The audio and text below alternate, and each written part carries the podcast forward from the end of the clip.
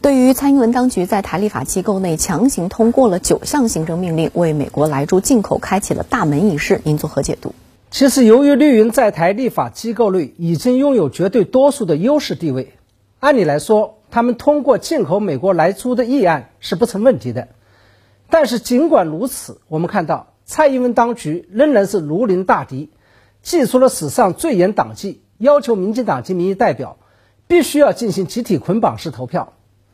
这背后的用意显然是要求所有的民意代表都必须要跟蔡英文当局绑在同一条船上，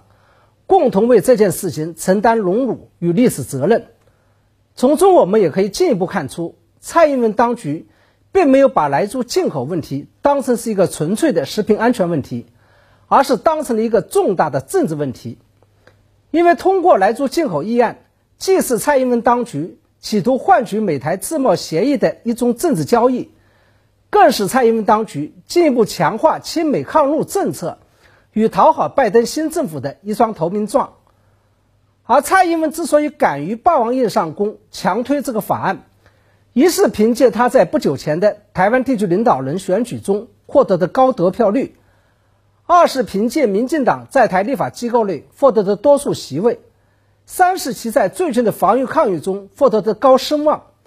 第四，这是因为他已经来到了第二个任期，此时做这件事情没有太大的政治包袱。既然民进党已经凭借着立法机构内的绝对多数席位通过了莱猪进口议案，那为什么国民党还要继续不依不饶抗争到底呢？我认为这就是江启臣领导下的国民党在政治上的聪明之处，他们敏锐地发现。虽然这个议案最终在台立法机构内获得了多数民意代表的支持，但是绿营民意代表强行通过的这个议案却并没有代表民意。相反，在台立法机构外，反对进口美国来猪的民意仍然高达六到七成。同时，我们看到，自从不久前在台湾地区领导人与民意代表选举中再度双双败北之后，国民党的气势再一次跌到了谷底。跌到谷底的原因，又是因为主流民意并没有站在自己这一边，而六至七成的民意反对进口美国来猪，无疑是让国民党找到了主动站在主流民意一边的机会。于是，全力反对蔡英文当局进口来猪，就成为了国民党重新赢得民心、争夺民意的一个重要抓手，甚至是一个主战场。正是在这种情况下，国民党不仅在议案通过前。采取了包括组织动员群众街头游行，在立法机构内投掷猪内脏，以及在圣诞节前夜在台立法机构内搞最后的晚餐等等极端方式来进行抗争，而且在法案通过之后，还要继续不依不饶，准备推动反来猪与食安公投，以及公投绑大选两项公投案，还有针对坚决支持进口来猪的绿营民意代表搞了一个割来委行动。这些都意味着，国民党也已经顺势把进口来猪阻击证升级为了蓝绿政治攻防证，以及2022年九合一地方选县市长选举与2024年台湾地区领导人和民意代表选举的前哨战。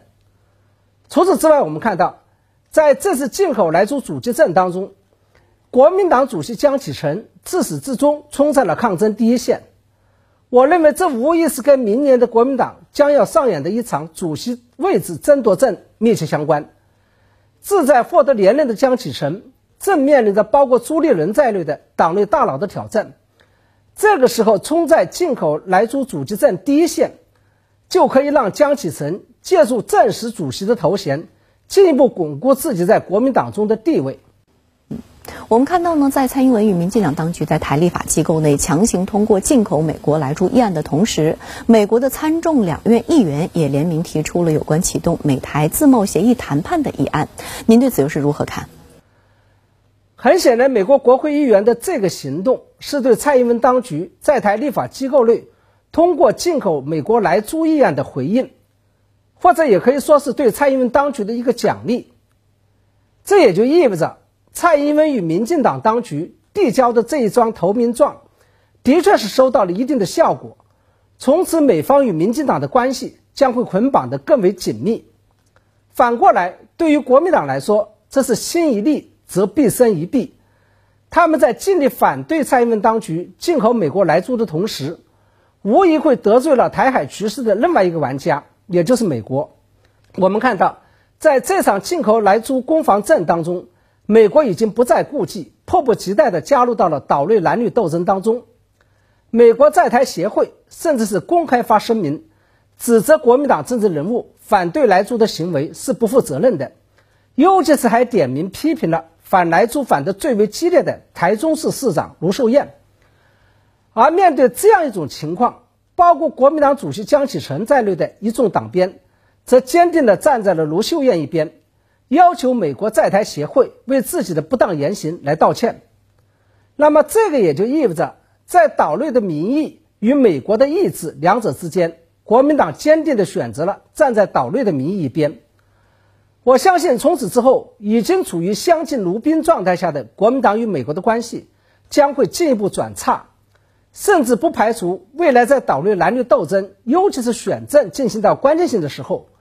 美国会直接出手打击国民党，帮助民进党。而在民进党已经紧抱美国大腿的情况下，因为害怕被抹红而不敢跟大陆走得太近的国民党，将会进一步陷入到孤军奋战的境地。不仅会面临着本已是非常强大的天敌民进党的狙击，而且会面临着美国的拉偏架，甚至是直接的敲打。